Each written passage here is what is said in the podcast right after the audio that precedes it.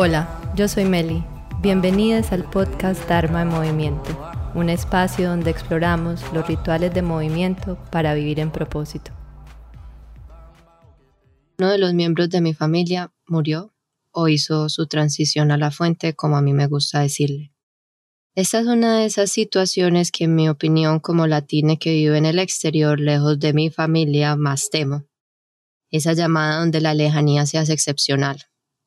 Mi primera reacción, natural, sí. Tristeza, llanto. Segunda reacción, frustración. Frustración por no seguir uno de mis impulsos de irme a estar con mi familia. En cierta manera me dio mucha rabia haberle hecho caso a esta versión digamos, más pausada, que de repente se dio por escuchar consejos de las personas a su alrededor. Tercera reacción, vergüenza. Vergüenza porque llamé yo llorando a mi familia muy frustrada y emocional en vez de consolarlos yo a ellos. Ellos estaban tratando de calmarme a mí. Lo que me pareció en ese momento ridículo y egoísta de mi parte. De repente el nuevo programa entró.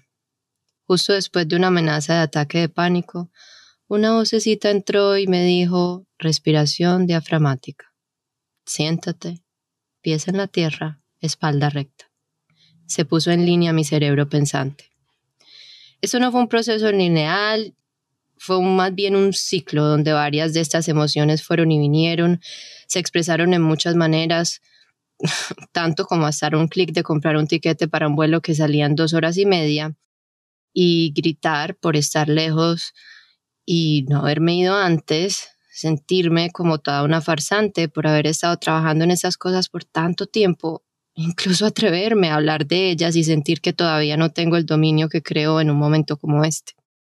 La noticia, aunque ya estaba algo avisada, me cogió en la calle después de salir de cine. Gran parte de este mar de emociones pasó en el carro y luego, al fin, cuando llegué a mi casa, vi mi tapete y dije, ok, aquí es donde entrenas. En vez de tirarme en mi cama como lo hubiese hecho antes y quedarme hecha una bola por quién sabe cuánto tiempo, busqué una de las clases de mi maestro de Kundalini, Guru Singh. Eh, esta es una clase para el desprendimiento de los seres queridos que hacen su transición. De solo escuchar su voz empecé a sentir más calma. Luego me cambié, me vestí de blanco para honrar la vida de esa persona que hizo su transición y empecé a practicar mi meditación. Una de las ideas que vino a mí ya en este momento de más calma fue, sirve desde donde mejor lo sabes hacer. Así que en vez de exponer a mi familia con el riesgo luego de un viaje por avión, pensé, ok, ¿cuál es la mejor manera de servir en esta circunstancia? Entonces, ahí fue donde decidí escribir este episodio. Durante este tiempo de pandemia todos hemos tenido que vivir algún tipo de duelo, pérdida de familiares, parejas, amigos, trabajos, negocios, la vida que algún día fue, aspectos de nuestra salud física, mental, etc.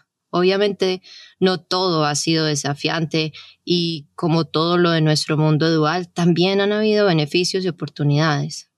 Esta para mí es una oportunidad para estudiar el duelo, así que aquí vamos.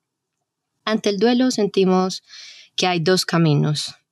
Saco la fuerza y lo supero y ya estoy del otro lado en la felicidad otra vez, o me quedo sumergida por siempre en el dolor sin superar lo que me pasa, en un cuarto sole, ahogada, en lágrimas, casi como si fuera a pasar o perder el examen de una prueba o tal vez la prueba más difícil para el corazón humano.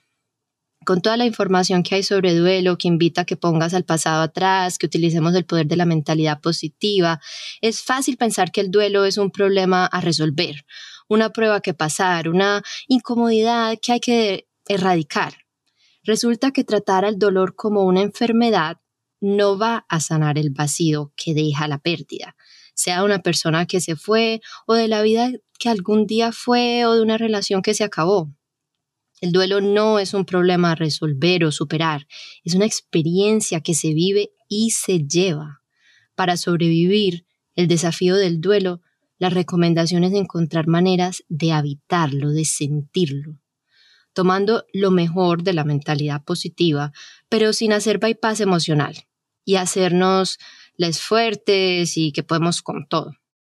Tampoco se trata de dejarnos ahogar por el dolor desde una actitud emocionalmente indulgente. Nuevamente, es un arte del tan buscado balance de nuestra experiencia humana. La idea es encontrar entonces las herramientas que nos permiten continuar viviendo y creciendo a partir de esta experiencia, viviendo a la par de ella, con ella. Por imposible que suene en el momento más profundo del dolor, si es algo a lo que sobrevivimos. Eso no es novedad, de ahí la frase de la sabiduría común que el tiempo cura. La cuestión es cómo queremos vivir ese proceso. De esa decisión consciente depende mucho de cómo sigamos afrontando futuras experiencias difíciles y muchas otras decisiones que afectan nuestro diario vivir. Una de esas herramientas es un libro que encontré recientemente por la maravilla de los ads de Instagram, bien hechos, un buen targeting. Se llama How to Carry What Can't Be Fixed, cómo cargar lo que no se puede arreglar, de Megan Divine. Este libro es más que un texto, es más bien como un journal o diario para el proceso de duelo, que no promete quitarte el dolor, sino más bien servir como un compañero, donde en la página todo sentimiento, melancolía y recuerdo son válidos. Es un aliado, un compañero, para que no sientas que tienes que afanar el proceso del duelo, ni que tienes que hacértela fuerte porque los demás necesitan que tú estés bien y no puedes permitirte llorar o sentir. Es una herramienta para educar a todas esas personas que te rodean con las mejores intenciones, pero que necesitan tu guía para que puedan acompañarte de la manera más constructiva posible. Inclusive tiene una sección con libretos para prepararnos para conversaciones un poco incómodas que nacen de situaciones de este estilo y que te van a ayudar a navegar y poner tus límites y expresar en verdad cómo te sientes y qué quieres y no quieres hacer. Ante todo sirve como un ancla, con sus frases, sugerencias de escritura y ejercicios, todos los días ofrece algo para hacer dentro de tu duelo.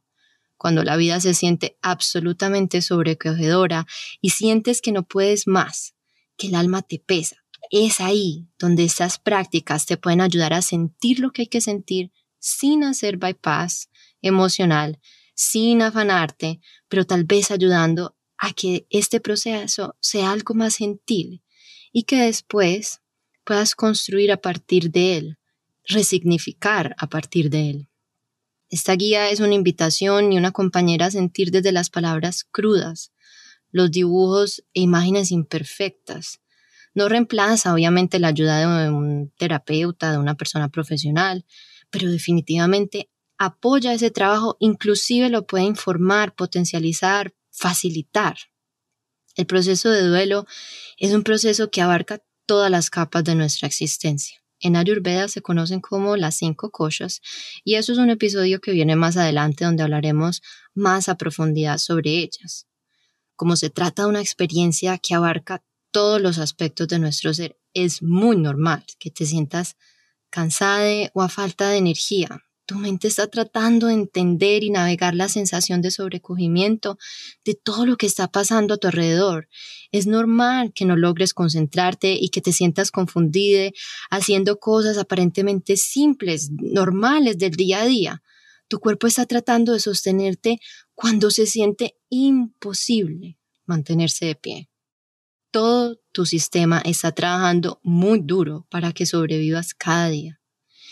Y ahora tomémonos un momento para mirar algunos de los síntomas que tal vez mm, uno normalmente no relaciona con este tipo de dolor. Y la verdad es difícil saber cuáles tienen que ver y cuáles no, porque esta historia nunca la has vivido antes. Estos son algunos síntomas comunes relacionados al duelo. Insomnio, agotamiento físico, pérdida de la sensación del tiempo, confusión, torpeza, rabia, sueño todo el tiempo, ansiedad, pesadillas, pérdida de apetito, ganas de comerse todo lo que haya en la nevera, pérdida de interés, sentimiento de que no perteneces a tu familia, a tu grupo de amistades, a tu comunidad, frustración, sensación de irrealidad, soledad, pérdida de la memoria, dolor de estómago, dolor en el pecho o cualquier otro dolor físico, problemas para concentrarte, dificultad para leer, poca capacidad de atención, hiperactividad, hipersensibilidad, dolores fantasmas, problemas interpersonales. Tal vez nada tiene significado, todo tiene significado, adormecimiento, incapacidad de llorar, cambios de humor bruscos, llorar tanto hasta el punto que te ahogues, incluso te haga vomitar. Todas las tareas se te hacen un mundo y no sabes por dónde empezar, esa es otra opción. Sentido del humor negro y tal vez hiriente, gritar en el carro, en la ducha, donde sea, llorar en silencio y a escondidas, sentirte diferente a todos los demás, sentirte irritable, abandonar el carro del supermercado y salir corriendo, náuseas, mareo, divagar, caminar sin rumbo, o tal vez sentir mucho amor y gratitud. Todas esas son posibilidades de lo que puedas estar sintiendo. Y tal vez algunos son usuales, otros inusuales, porque es poco lo que hablamos a profundidad del duelo. Sin embargo, puede servirte para saber dónde estás y cómo se está expresando esta experiencia en todo tu sistema y empezar a reconectar con tu cuerpo de una manera muy gradual. Entonces ahora hagamos doble clic en la sensación de sobrecogimiento y esa sensación como del cerebro nublado. Los cambios cognitivos son normales durante el proceso de duelo. La memoria, el entendimiento y la habilidad de poner atención son procesos que requieren mucho esfuerzo y tu sistema tiene en ese momento poca energía. Es casi el 99% de la energía de tu sistema cuerpo-mente se está utilizando para la enormidad de la tristeza, el dolor, el trauma y el 1% que queda está para las funciones de supervivencia que hacen a tu corazón latir, que te permiten respirar, digerir, en fin. Un tip práctico es que tal vez te ponga recordatorios por toda la casa con noticas y post-its o en tu teléfono y utilízala como extensiones de tu cerebro, mm, una ayuda práctica también para permitir ese proceso con un poco de menos frustración para permitirte tomarte el tiempo que te tienes que tomar y no necesariamente olvidar cosas importantes, pues también de la vida cotidiana. Gran parte del trabajo del duelo, sobre todo al principio del proceso, pasa en la mente y en el corazón. Es un proceso introspectivo y es normal perder la sensación del tiempo, olvidar la última vez que comiste. Pueden pasar horas y horas sin hacer algo supuestamente productivo. Es en esos espacios en que tu sistema cuerpo-mente-espíritu está intentando integrar la pérdida. Y puede que parezca poca cosa, pero cuidar de tu aparato humano, comer, dormir, mantenerte hidratada y moverte gentilmente, es una de las mejores cosas que puedes hacer para ayudarte a sobrepasar esta neblina o confusión permitiendo esos espacios ser y pasar en vez de pelear contra ellos puede ayudar al proceso del duelo y a minorar el sufrimiento, además de evitar otras consecuencias físicas pues que sumen a la carga de este proceso. Así que nuevamente se trata de utilizar la tecnología desde la hoja de papel hasta el recordatorio del celular para asegurarte de que estás cuidando tu cuerpo es bastante importante. El proceso de duelo y de superar cualquier evento difícil en la vida es un proceso que muy probablemente afecte nuestras capacidades productivas. El proceso de dolor es una experiencia de todo nuestro sistema cuerpo, mente y espíritu. No te midas con la vara de los estándares de tu vida normal. Empieza por demostrarte compasión, reconociendo tus logros por más insignificantes que parezcan. Te lavaste la cara, punto positivo. Te lavaste los dientes, reconócete por eso. Comiste, otro punto más. Te bañaste, tendiste la cama, saliste a caminar, leíste así sea una página de un libro, pediste ayuda a alguien. Todas estas pequeñas prácticas que vemos, obvias, pueden sentirse como grandes tareas en los momentos más intensos del dolor. Cuando yo estuve en uno de estos momentos, me puse como escala medición de un buen día, tender la cama, bañarme y moverme por 7 minutos. suena demasiado fácil, obvio, pero hay veces no, no, ni siquiera era así. Muchos días parecía imposible. A veces lo hacía y otras veces me ponía la pijama y me volvía a acostar. Otros días eran el motor para tener un día muy productivo y eso me impulsaba y hacía de todo. Ambas versiones son importantes, ambas te están ayudando. Con el tiempo serán más los días en que tus promesas de bienestar serán el trampolín para un buen día. Al principio, en verdad, o sea, tente mucha paciencia. Si hay un día donde no las hagas, autorízate con mucha delicadeza y gracia a empezar nuevamente el día siguiente. Esta es una lista de supervivencia para ese proceso. Mira lo que te sirva, lo que no te sirva lo puedes dejar y crea la tuya. Primero la seguridad. Si estás manejando o caminando en la calle y no puedes parar de llorar, para. Siéntate y no sigas manejando o cruzando la calle o caminando hasta cuando te sientas más calmada. Si es necesario, llama a alguien a que te ayude a calmar y que te ayude a encontrar el momento o un plan de acción para llegar a un lugar seguro. 2. Toma agua. Hay termos que tienen horas marcadas y te dicen cuánta agua debes tomar y eso te puede ayudar en este momento donde es fácil olvidar este tipo de cosas. Y también hay apps o pon recordatorios. No sé de dónde salió, pero llevo años diciendo que la hidratación es la clave del éxito. Y definitivamente en un momento de estos sí es clave del éxito para al menos sentirte un poquito mejor.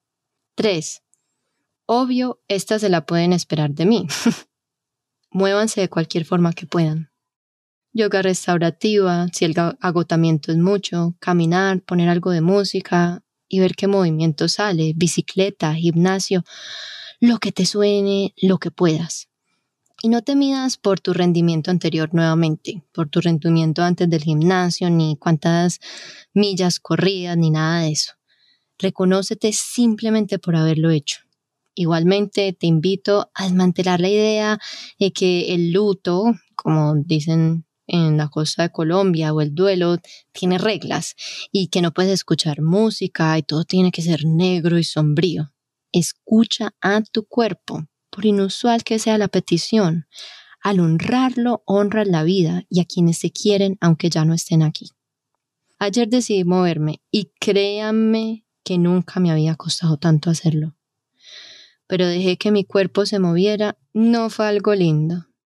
Pero sí que me sentí mejor después. 4. Sal.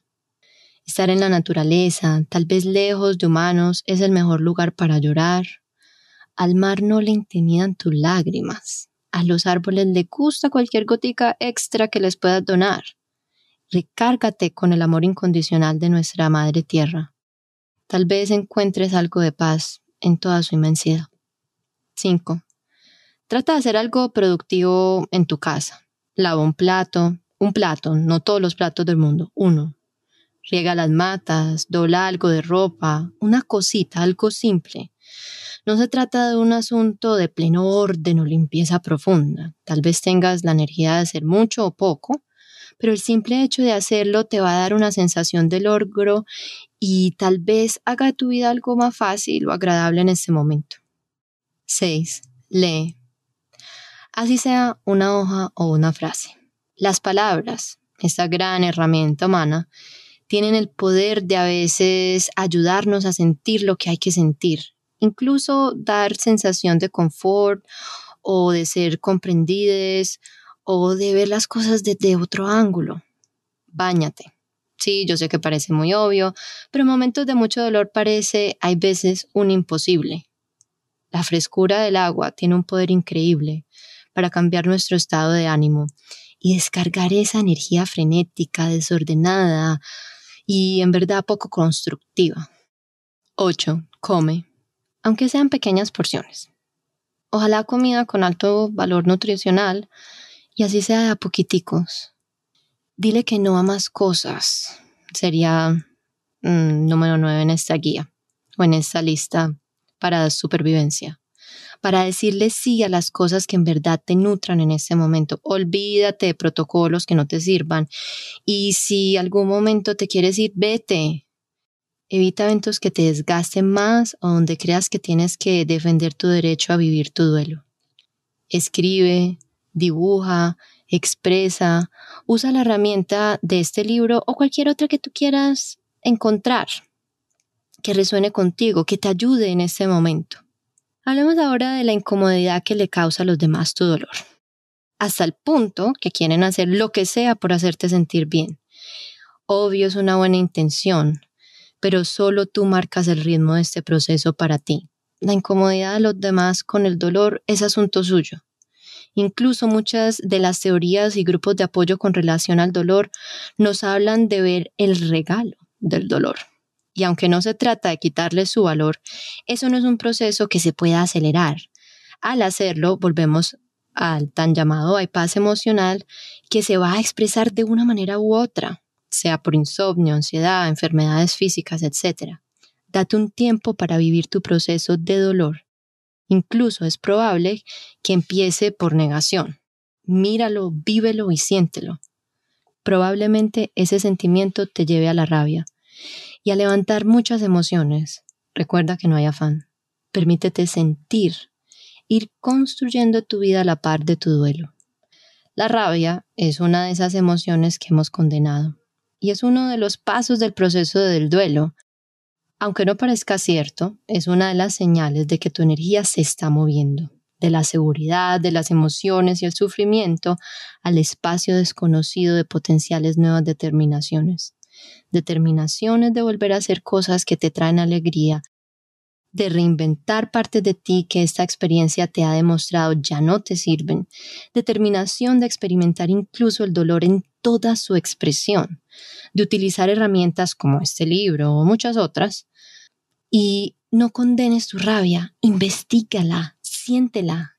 Esa es la fuerza de la determinación que alimenta tu balance y con el tiempo tu devoción hacia ti mismo, de vivir a la par de la experiencia de haber perdido a alguien que quieres o algo que apreciabas muchísimo, incluso partes de ti mismo.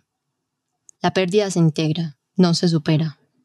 La idea de integrar la pérdida puede sonar chocante o ofensiva en el momento más intenso del dolor. Para muchos ese espacio es la conexión con esa persona o aquello que perdieron.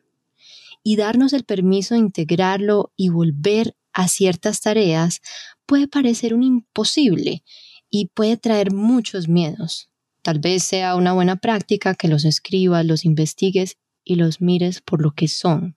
Con el tiempo y en tu tiempo decidirás la mejor manera de hacer esta integración. Al principio les hablé de una práctica de kundalini que hice el día que recibí esta noticia. Y quisiera compartir esta práctica y el concepto que hay detrás de ella en caso de que resuene contigo.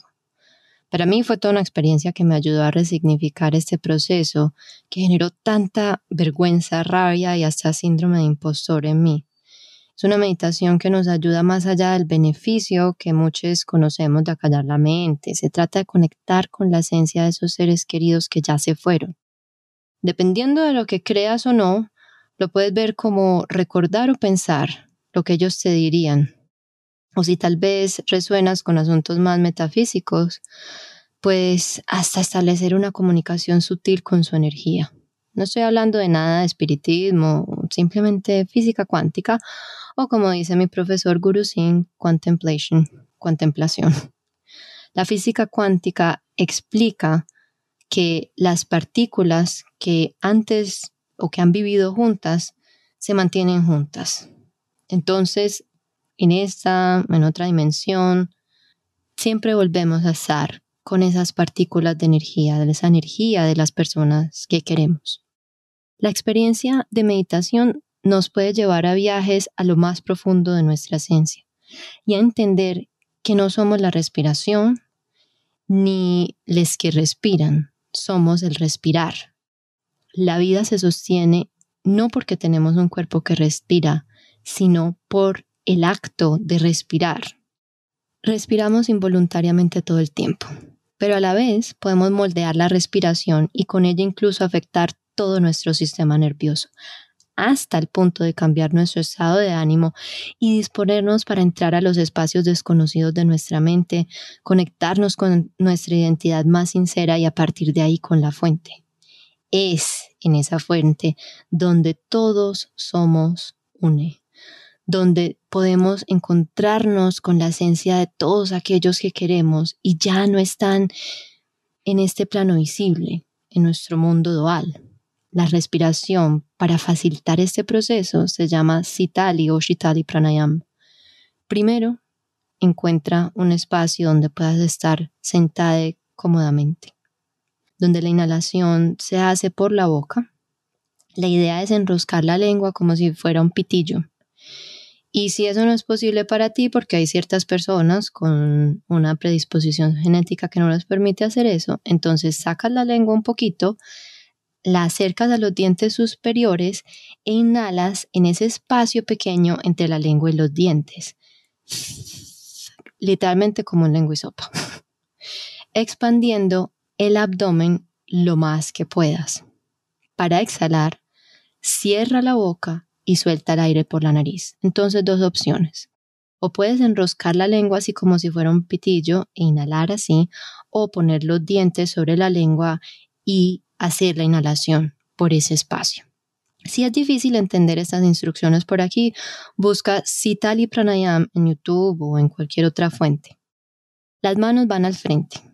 Une las yemas de todos tus dedos como formando una esfera, así como cerebro en pinky cerebro, como si estuvieras planeando algo muy grande. Y lleva tu mirada al espacio, a ese espacio que arman tus dedos mientras practicas Shitali Pranayam.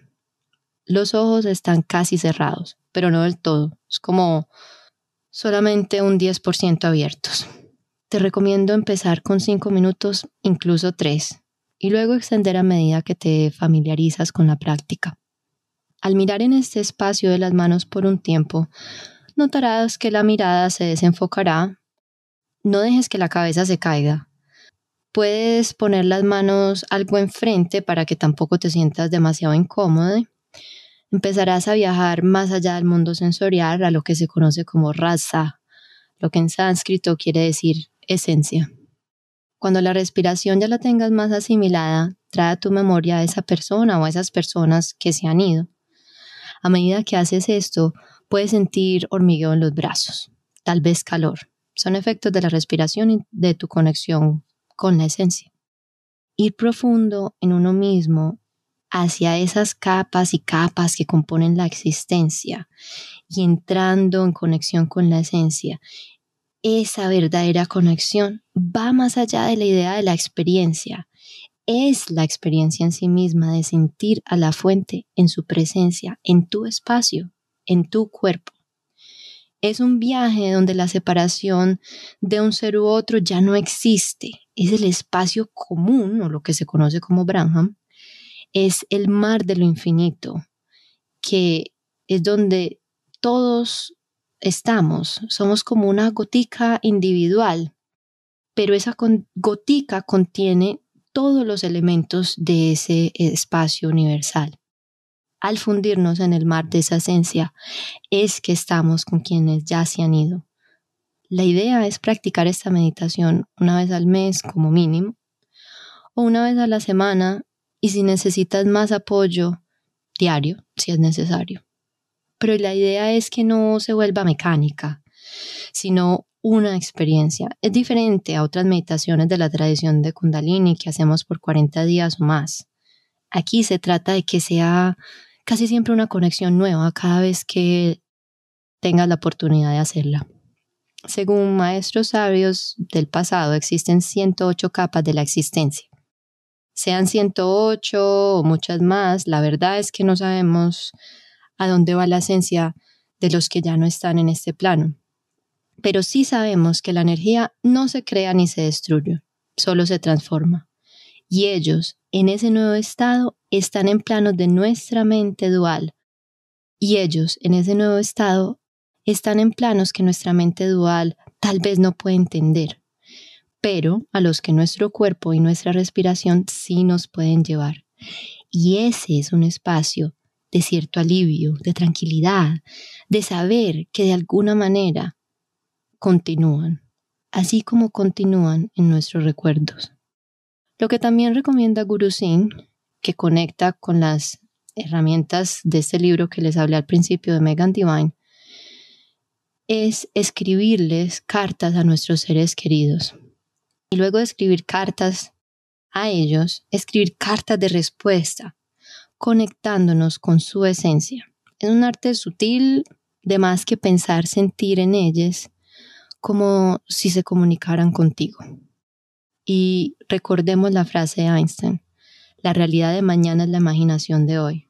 Así que conéctate con eso que parece imaginación, conéctate fuertemente, por esotérico que sea o por el simple hecho de ser un ejercicio de escritura en su expresión más tangible que puede traer paz, que puede darte algo de tranquilidad, que puede darte algo de cierre y simplemente date la oportunidad de hacerlo.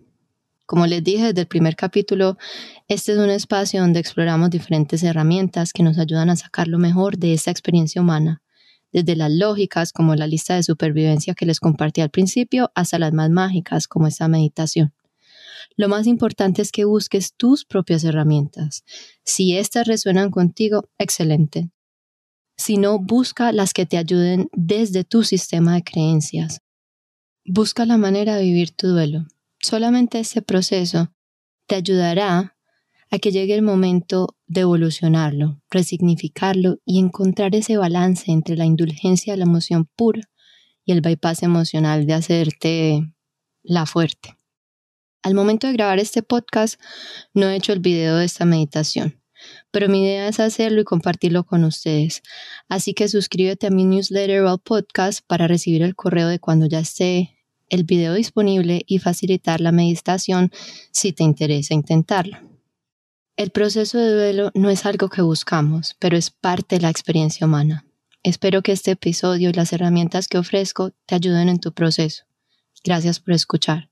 Si sabes de alguien a quien le pueda servir este episodio, compárteselo. Y si puedes dejar una recomendación en iTunes, te lo agradecería muchísimo. Esa es la mejor manera de apoyar el podcast para que otros lo encuentren y juntos sigamos elevando la vibración de nuestro planeta. Satnam. Te agradezco si puedes compartir este podcast con alguien a quien le pueda servir. Si tienes alguna pregunta, me puedes escribir o mandarme un DM por Instagram. Satnam.